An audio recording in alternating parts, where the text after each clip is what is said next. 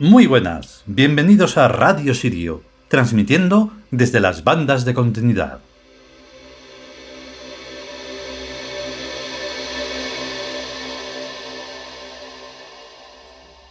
Todo esto que mm, pasa en estas cosas que, que estamos participando, em, claro, son no es que sean extrañas o raras o diferentes, no, es que no es como si estuviéramos, alguna vez lo hemos dicho, quizá más de dos y tres veces, es como si estuviéramos haciendo ruido, nada más.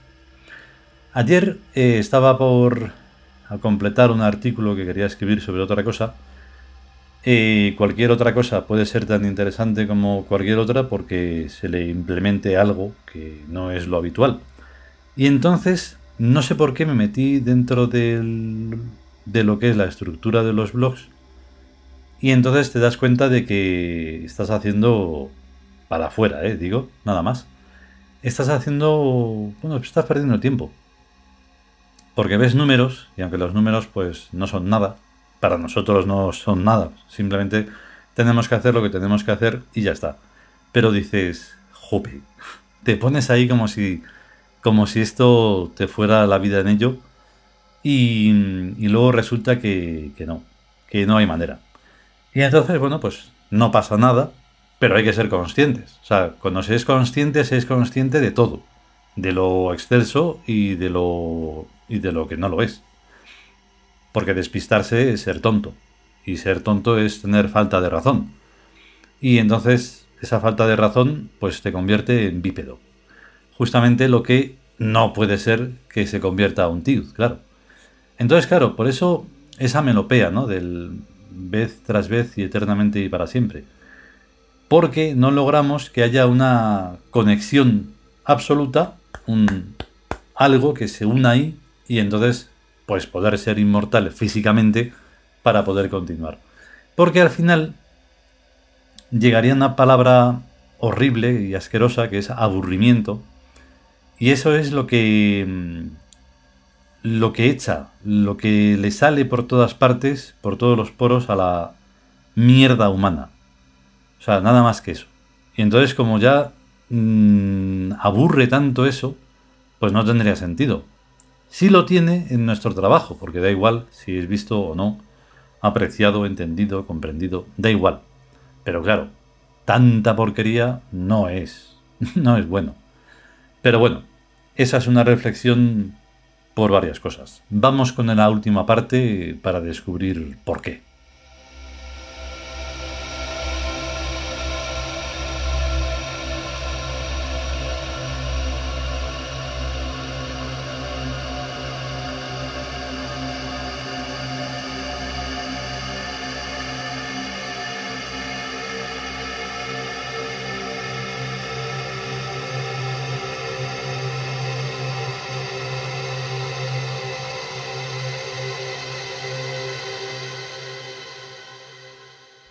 Nosotros los tíos.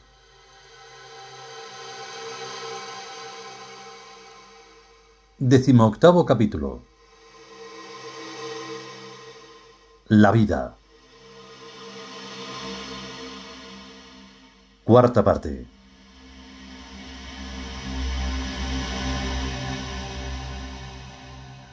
Cuanto más alta se halla la conciencia en la escala evolutiva, tanto mayor es su cuota de intervención en las configuraciones del holograma. Ello es así porque, en el fondo, todo consiste en problemas de comprensión. En la organografía del alma, quizás lo más apreciado sea la inteligencia, un órgano que mecánicamente intuye y comprende según su grado de potencia y según el tipo de lenguaje que las circunstancias le han provisto. La conciencia del alma absorbe comprensión por medio de la inteligencia y reacciona imperativamente sobre sus entornos, instrumentalizándolos respecto a los objetivos que le parecen apetecibles. Por tanto, cuanto mayor sea la altura evolutiva de un alma, tanto mayor será su grado de intervención en el holograma, y por ende en las vidas de los seres.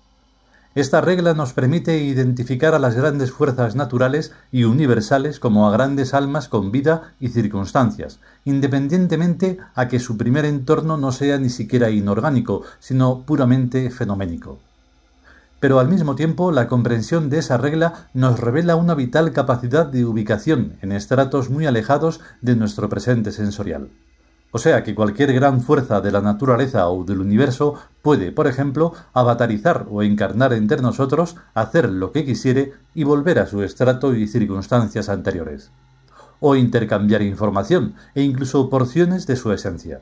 Esto es, la vida puede adoptar formas inauditas, compartidas, polimorfas, continuas, incomparablemente más ricas y poderosas que estas pobres vidas individuales a las que nosotros estamos acostumbrados en la Tierra. En realidad, si nos fijáramos un poco, veríamos que nuestro primer entorno está constituido por células individuales, que a su vez son configuraciones complejas de otras configuraciones relativamente más simples, y así sucesivamente hasta los niveles geométricos de la materia. Parecidamente les pasa a las rocas, visto lo cual parece aconsejable que los dos polos de entendimiento entre todas las almas sean la proyección geométrica puntual y el imperio porque nada hay ni más antes de la primera ni más después del segundo. A partir desde luego de una cierta altura evolutiva, un alma se desdobla en un alma y un espíritu. Una suerte de fenómeno de difracción, en el que lo que era solo entidad pasiva, sin dejar de serlo, se vuelve también entidad activa. Algo así como un despertar, en el que uno, sin dejar de ser lo que era, está ahora además despierto. El espíritu aporta a la consciencia una visión del mundo completamente nueva y diferente a la que venía suministrándole el alma pasiva y dormida. Ya no se trata simplemente de vivencias, de los residuos que la resaca de la realidad iba dejando en las playas del alma, sino de aventura, expansiva, imperial, conquistadora, a la búsqueda de los genuinos tesoros del origen y fin de la realidad por los que ésta nace y se mueve. Lo que el espíritu muestra a la conciencia es el imperio, la forma suprema y total de la vida.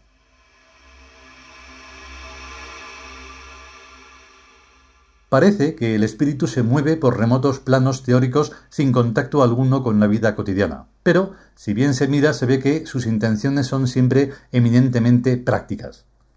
Al espíritu le gustan las cosas buenas, cuando le da por el misticismo, lo que busca son apetitosas excelsitudes exquisitas. Cuando le da por el dinero, lo que busca es la desmesura en bienes muebles e inmuebles. Cuando le da por cualquier otra cosa, el espíritu busca siempre lo mejor, lo más admirable y artístico, la perfección. Así pues, nada de extraño tiene que, en su búsqueda de vida, el espíritu no se conforme con menos de la inmortalidad y la omnipresencia. Vida por doquier y vida eterna. Eso cuesta cambios de posición en los ángulos de la estimativa y de la mente, y cambios de posición también en la ubicación específica del espíritu observador.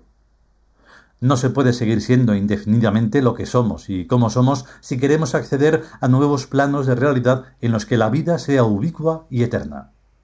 Decirlo es sencillo, pero concienciarlo es sentirse al borde de un abismo existencial y obligarse a saltar al otro lado.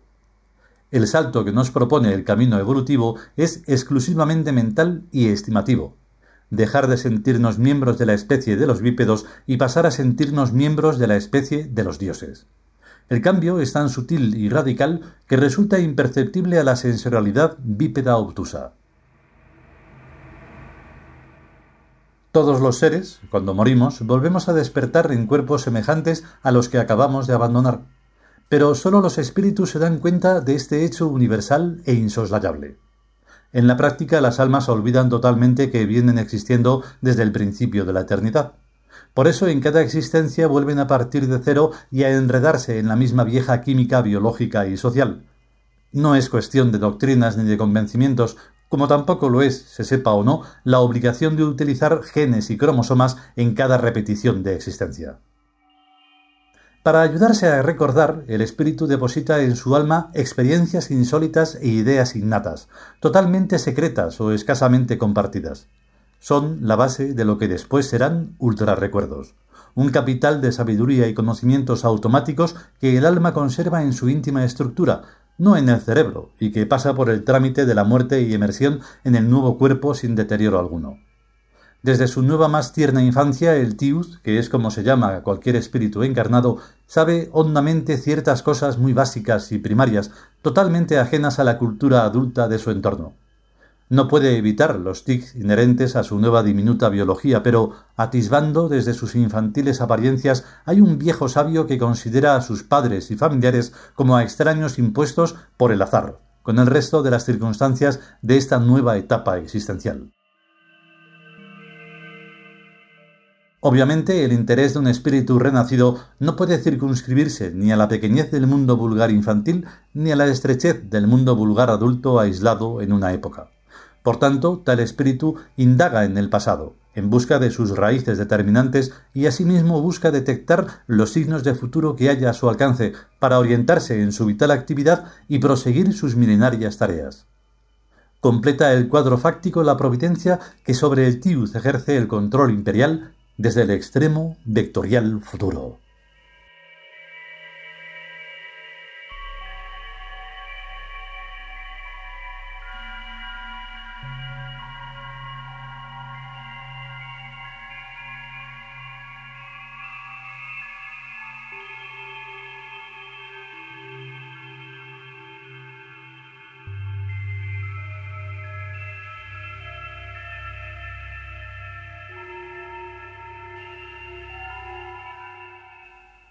Y hasta aquí esta cuarta parte del decimoctavo capítulo, La vida, del libro Nosotros los tíos.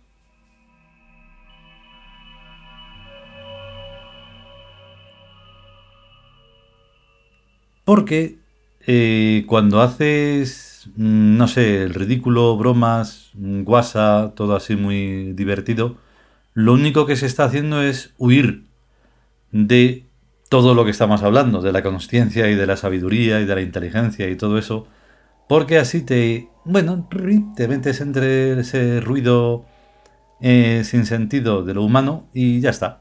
No pasa nada más, como el tiempo va a pasar muy rápido, ¿verdad? Y te vas a morir en dos días.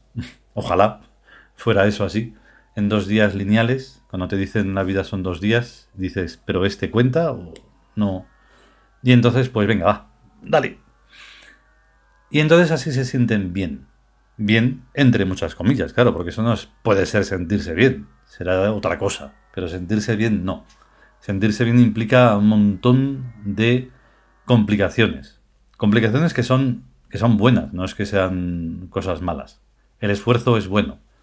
El trabajo es bueno. Todo aquello que requiera un, una complicación es interesante porque nos conduce a la trascendencia. En fin, si podemos y sobre todo si queremos, volveremos con un nuevo capítulo, el decimonono. Y mientras tanto, pues a ser y a estar conscientes y a cuidarse. Hasta luego.